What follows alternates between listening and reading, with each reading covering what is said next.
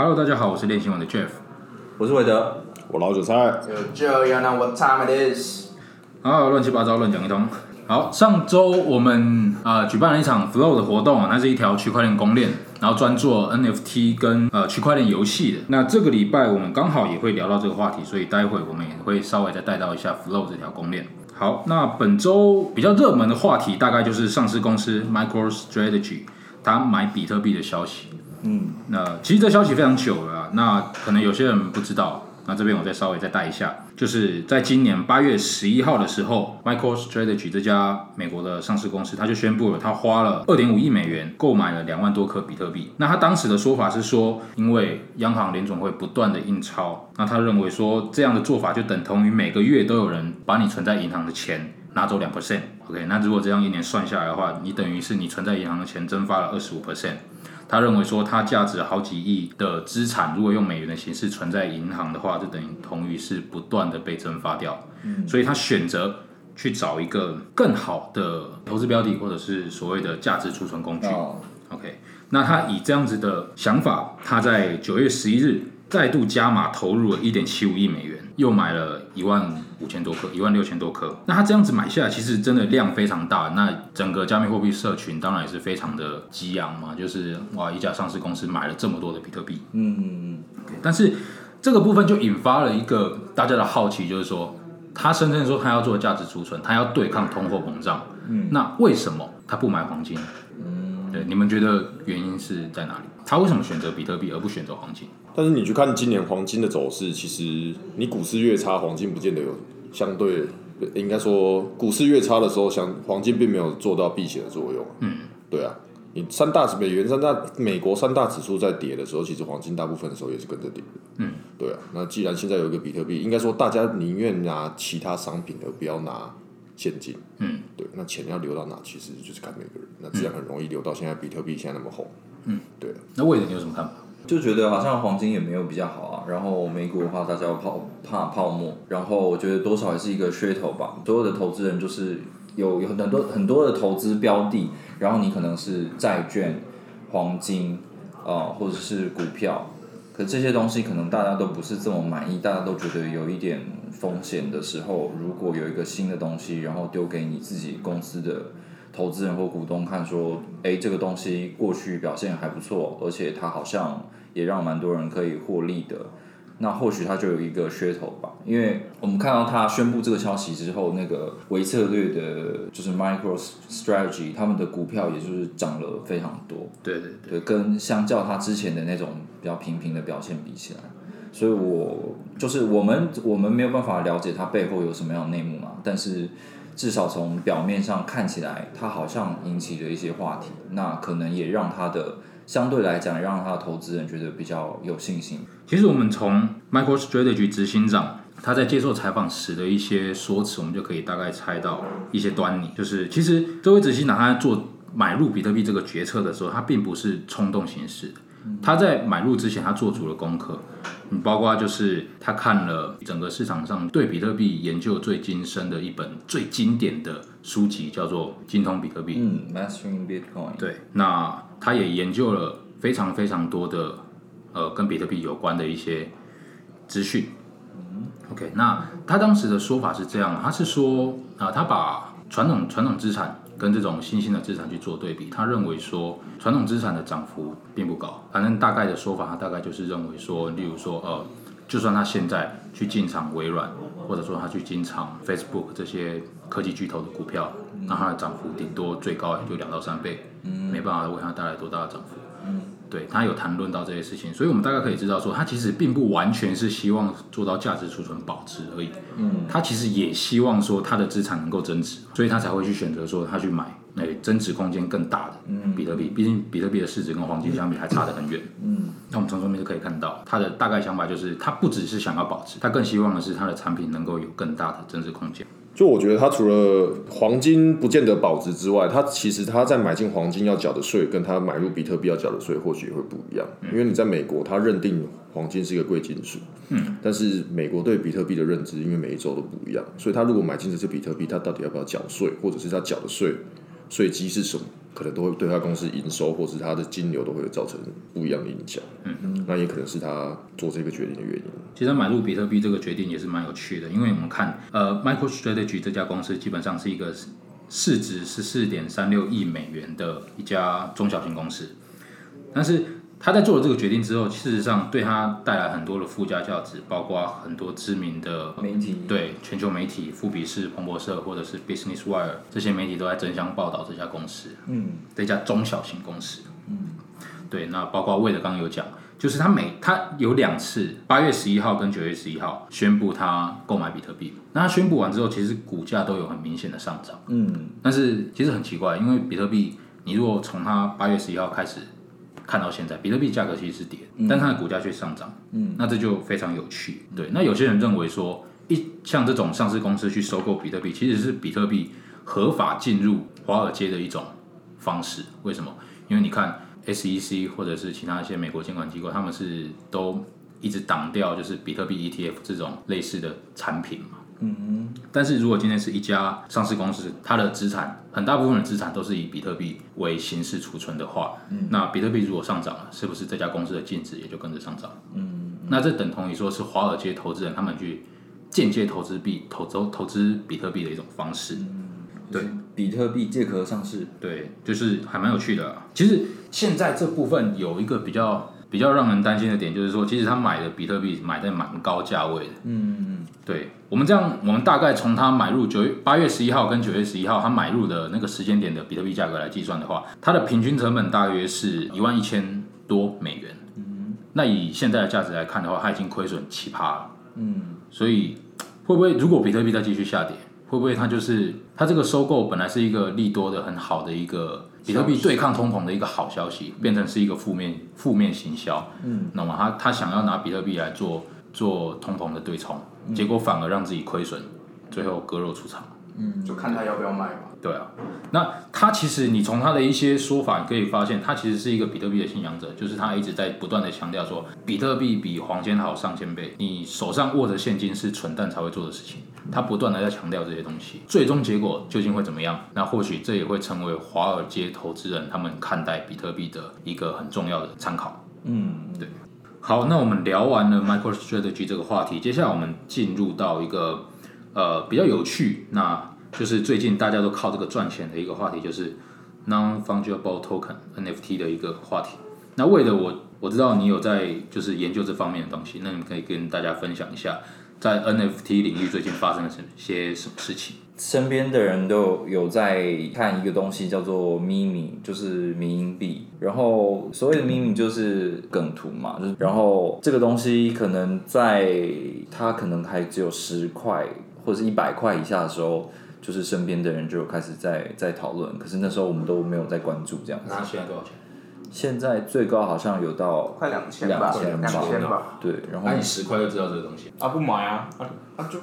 叫你买你就不买，没有关系啊。是啊，那时候怕被骗呐、啊，哦现在我宁现在宁愿被骗。对啊，赶快赶快来骗我吧？对啊，对啊，回回到那个十块那边那边我还来得及，赶快去买。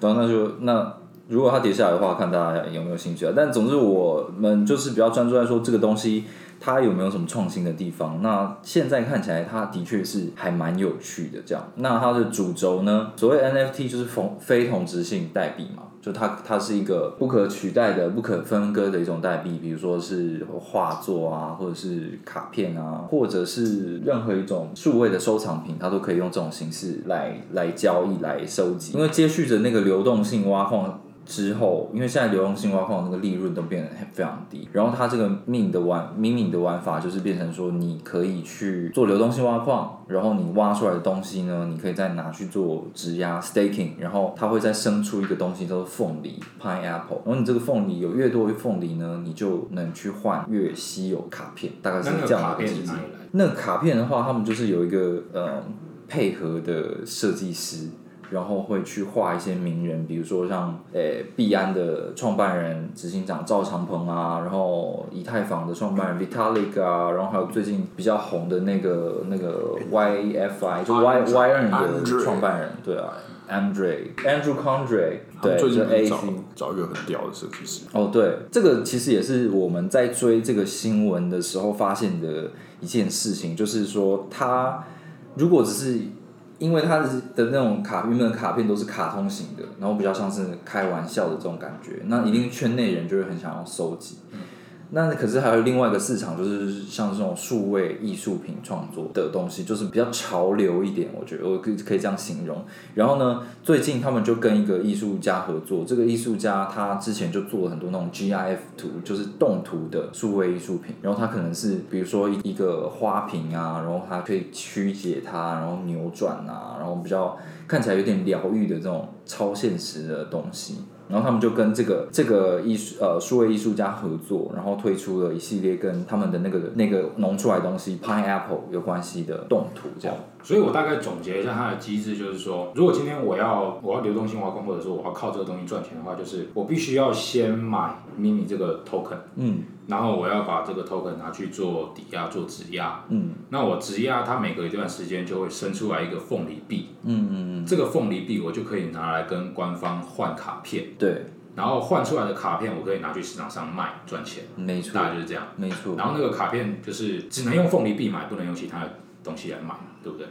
对对对对，我要取得这个卡片，我在它等于就是发了发了一个币的感觉，发了一个 NFT 的币，可是然后你要透过流动性挖矿，你才可以取得这些卡片，然后这些卡片呢，你再拿到二级市场，就是这种拍卖数位艺术品的拍卖市场上面去换，这样就非常有趣，就是说，明明这个 token 就等于是它的价值是取决于它最后卡片，呃，就是卖到市场上的卡片，就是价格好不好，对。获利的能力高不高的。对，它它的机制其实是呃每个每一个账每一个 address 每一个账户，它最多可以持有可以 stake 五个哦，迷你还是是有上限的。对，所以你然后它一个迷你币一天可以产出一个凤梨，所以你最多一天产出五个，嗯，然后所以说一个账号的话，其实它的你要换取卡片的效率是有限制的，有上限的。嗯，好，那聊到数位艺术品，我自己是对数位艺术品这东西还蛮就是没有的没有那么的热衷啊，因为我觉得数位艺术品它就是一个对我来讲就是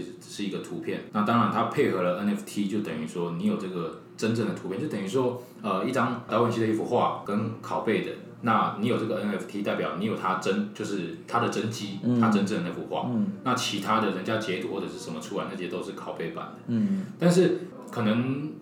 对一个收藏家来讲，他可能还是比较希望它是一个看得到、摸得到的东西，嗯，而不是一个网络上的一个一张图。对一张图片。这好像对收藏家来讲，他没有那个感觉。对啊，这就是 NFT 目前，如果你是这种卡片类的话，我觉得除非它有一些功用，比如说它可以汇入到一个游戏里面，然后这个卡片可以有一个特殊功能，特殊的功能。它才比较有意义。那如果它纯粹以艺术品的话，它只是一个，它只是一个那个一张图片的话，其实我在电脑上面看着它，跟我买下它，然后放在电脑上面看是一样的。然后甚至有的人可以直接在网站上面截图，那他其实就拥有那张图片啦。所以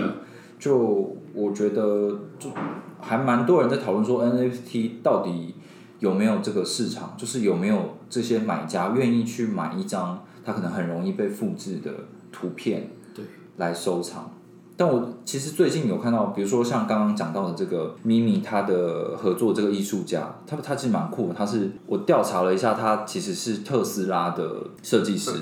对，在做一那个数位模型的设计师，然后他做的东西的数位艺术作品都是动态的图片，就是 GIF 的图片，没有办法用截图。对对对，或者是你也没办法按按右键储存啊，或者是直接截图这样。那它或许在目前的这种状况底下，所谓 NFT 的一个展示间的应用都没有这么发达的状况下，就是它相对起来比较有价值，就比起纯粹只是一张图片，因为它会动嘛。那其实现在刚好就是 NFT 最流行的时候。那其实有一个平台，很多人没有听过，叫做 Rarible。嗯，这个平台其实很早就有了，然后它非常有趣是，你可以自己去上传图片，你上传之后，你可以去定义说这张图片你要做成几颗 NFT，嗯你可以把它做成十颗，你也可以限定它只有一颗，嗯然后你可以在这个公开上市场上面去做贩售。那价格也是随你定。嗯，而且我觉得蛮好的是，它这个平台还有设计流动性挖矿的，应该说交易挖矿的机制在，就是说，如果今天你的数位艺术品有人买了，你有产生的交易量，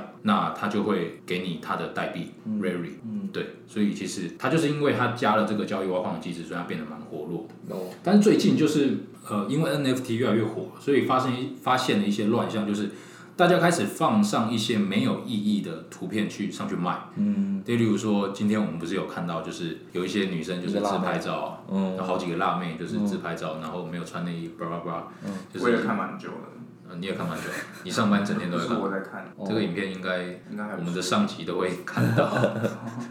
都听得到。OK，反正就是一些奇奇怪怪的自拍照就这样上传上去，嗯，然后价格也是随便乱定，有些人定十颗以太，嗯，有些人定一颗或者零点一颗，嗯，那比较扯的是，我看到一个女生的自拍照，她定十颗以太，总共有七份，就是她这个 NFT 有七份，还真的卖掉了一份，嗯，她就这样赚了三千多美，嗯，你看多好赚。等我一下，我去脱衣服了。所以我觉得这个乱象可以就是间接让 Rary 这个代币能够起来。不是引引爆一个话题，可是你们觉得谁会想要去买 Rary 的代币？就是我只是纯粹购买这代币的人要干嘛？呃，我是还没有去研究它本身这个代币的用途，嗯，但是我知道这个代币的价格是一直在上涨，哦，对，而且它其实它的交易挖矿并没有那么好去做，嗯，就例如你可能会想说，哎、那就很简单啊，我随便我买我随便截一张图，嗯哦放上去卖，我卖五十颗以太，我一笔交易就成交五十颗以太的交易量，嗯嗯但其实他是会去抓的，他会去抓你说你的交易到底是是不是符合正常，就是正常的市场营运，嗯就你这个你这个代币很明显就不可能卖到五十颗以太，嗯，但你却卖卖出五十颗以太，哦，他还会去追查你的，他可能还会去追查你的金流，嗯，又例如说你用 A A 地址去买，A 地址去买你这个代币嘛，那那他就是做这么屌，就做链上数据公司就好了，还搞这个。但但我可以理解他的意思啊，他总是会有一个公平机制嘛，就是他不会让你作弊这样子。但我觉得，因为那个 Rarible 这个网站我有看过，就它其实有个特色，就是说这些它上面在卖的数位艺术品，它单价都是很低的。就比起其他的其他的平台，有一些比较大的卡片啊，或者是物品啊，它那些很容易被创作出来的东西，其实是金额是很低的。那我觉得这样子某种程度上也会比较增加人家收藏动机。对对，就它就是门槛比较低。对啊，就跟我们去买贴图一样嘛。我买我们买卖贴图，呃，比如说台币三十块、六十块，就算它没什么意义，或者是我不会用太久，但是我我就是愿意买啊，因为反正没多少钱。对，对，我觉得他他可能还是有他的上门。槛低，触手可得。对啊，对啊。他就是比较是一种比较开放、比较分散的一个市场吧。嗯，讲到这个 NFT 的东西，我觉得现在在，不管是 M NFT 的创造或者是交易这些事情，其实在区块链上，尤其是现在以太坊的这个 gas fee 这么高的状况下，我每一个进出都是有很高的成本。那因为我们前阵子也办了一个活动嘛，就是跟 Dapper Labs，就是迷恋猫的公司，他们有搞了一个新的，他们声称是对啊，公链声称是专属于游戏的公链，叫做 Flow。那我们在采访他们的过程中，也发现到说，哦，他们的确在功能，就是从程式语言的设计上面，就已经为了这 NFT 有做很多的优化。譬如说，呃，你你的账、你的地址的账户的资料的记录方式，是比较像是属于专属于个人，就你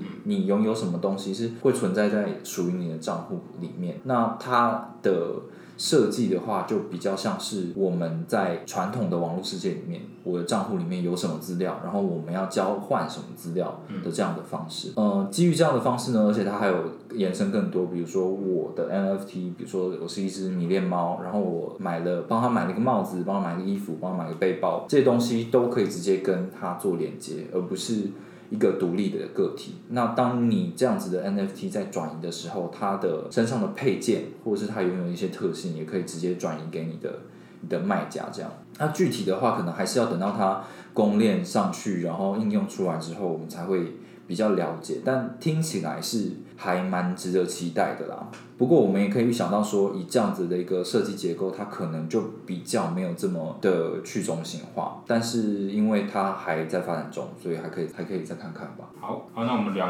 聊完了两个主要的话题，接下来我们聊一个轻松的话题，就是老韭菜跟这位 Yeah, know what time it is。耀耀先生。是 要人生的。昨天晚上听说你们在填表单填到半夜半夜十二点，那是有。在填填填什么表单？为什么要要搞那么久其实我们昨天晚上发现一个很屌的，就是有那个填表单挖矿，啊？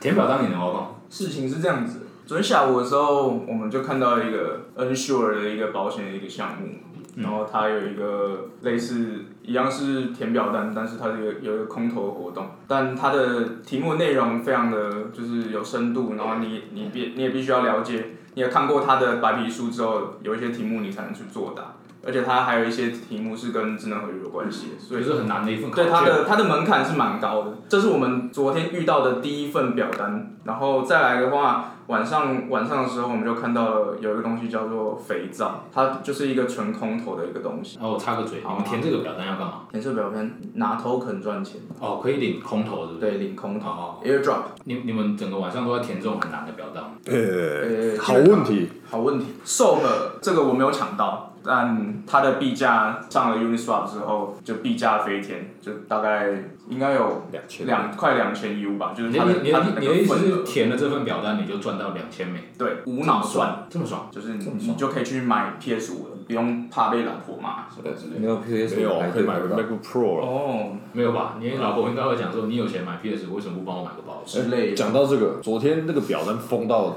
我连我女朋友不玩币的人都一起来帮我填表单，真的假的？真的不是，重点是那个表单的内容到底是什么样子？昨天呃，陆陆续续我们填了大概快十个表单。那它的题目内容，第一第一题就是呃，它的项目是什么名字，或是跟它项目有关系。像是我们填到一个叫 Banana 的项目，那它第一题就是是什么？呃，呜呜啊，对它的它的，因为它在它在社区里面的操作就是它会学呃星星说话，所以它的第一题的答案就是呜呜啊啊这样子。那它选项有哪些？就是呜呜啊啊跟 I love banana，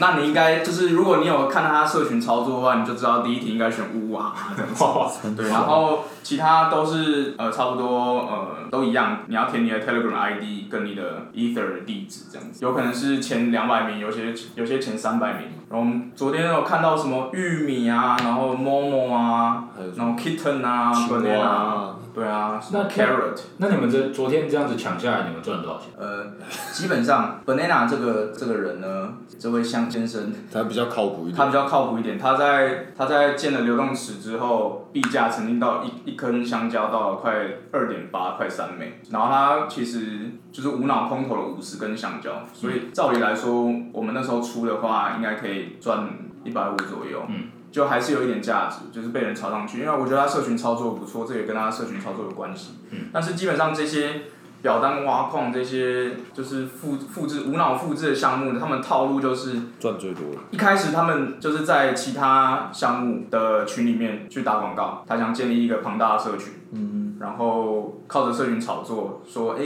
我们要累积三百人，赶快，或是累积五百人这样子。再来的话，只要人数一到，他们就会开始开放表单给前面人填，然后就是很简单嘛，回答问题这样子。嗯，然后再来的话，填完表单的人都会很想、很急着拿到空投嘛，因为他看到了肥皂这个项目的它的高价值的回报，嗯，高报酬啦。但是这些项目人会开始征求，我为了提供 liquidity，为了做 smart contract 或是类似那些工，我在社群征求每个人最少零点一，最多颗以太的贡献。嗯，然后让我帮助我建立建立好流动性，或建立好这个池子这样子。嗯，然后如果是好一点的项目，像 Banana 先生，他真的有建池，然后真的开了池，然后真的开放交易，然后建立流动性这样子，你至少还有机会可以换换回来一点钱。但很像很多像什么 Momo 啊，昨天玉米啊什么东西的，他们连有些连建池都没有建，他直接收你的以太他就跑了，他连账号都直接删掉。连卖都不能卖。对他连池都没有建，他就走了。这种东西，对啊，所以其实这个东西就是虽然是一个无本无脑的一个社会实验。对啊，算是社会实验，就是看大家到底对这个有没有兴趣？然后这个也让我想到，就是有时候呃我们在 Facebook 上面会看到很多假粉砖，嗯，就是本尊的粉钻下面去留言说。空投零点空投零点一颗，但您必须先空投零点一颗 BTC。我们呃到这个地址，我们会传送一颗到两颗的 BTC 回回给你，就是类似这种东西啊。其实这个包装一模一样。嗯这就五本，对，你就花时间填表单，只是花比较久。他填到电脑没电，我填到手机没电。对啊，你用手机啊？对啊，我当时候人在外面，他说：“哎、这个这个能弄，这是这快满了，五百人可以填。所以我觉得就是这是一个很简单就可以复制的一个一个模式吧，一个社会实验。那当然能够就是有心建池子的人，就还真的就是蛮好玩的。但是大部分的人都是想要拿社群以太，然后就跑路了。嗯，所以我觉得大家可以就是最近应该还是还是会出现一堆很多这种新的好玩的项目吧，但是。就可以碰碰运气这样子，不要花太多时间在上面，不然我昨天也是，你看到凌晨两三点，那也也是哎、等一下，等一下，这个四百多人，要不要填一下？哦好好好我拉你。好，小好，那 那我我做个总结，我大概做个总结好了，就是其实这表单空投，如果有空的话，当然也可以去玩了，毕竟没有成本嘛。但千万不要去用买，因为用买的其实陷阱很多。你包括它随时可以把 Uniswap 的它很快就所谓所谓可以抽掉。对，他可以把流动性抽走。流动性抽走的意思就是说，你就没办没有地方可以卖东西了。嗯，对，这是他一种做法。那也有可能是这个代币它有设置白名单。什么叫做设设置白名单？就是你可以买，但是你不能把它卖掉或转移给别人。现在很多的操作方式是这样，它就是一个项目怂恿你去买这个币。嗯，那你买了这个币之后，因为这个代币本身的合约有白名单的设计，所以你没办法转移这个代币，就变成只有项目方他自己能砸盘，他能卖，但是你只能买。就是你帮他堆高价格，对这种东西就是陷阱很多啊，那大家就是还是小心为妙对，对，小心为妙，钱很难赚，好不好？大家工作很辛苦。好恐怖。好，那今天聊天就到这边啦，那我们下次再见，拜拜。拜拜。，ciao ciao。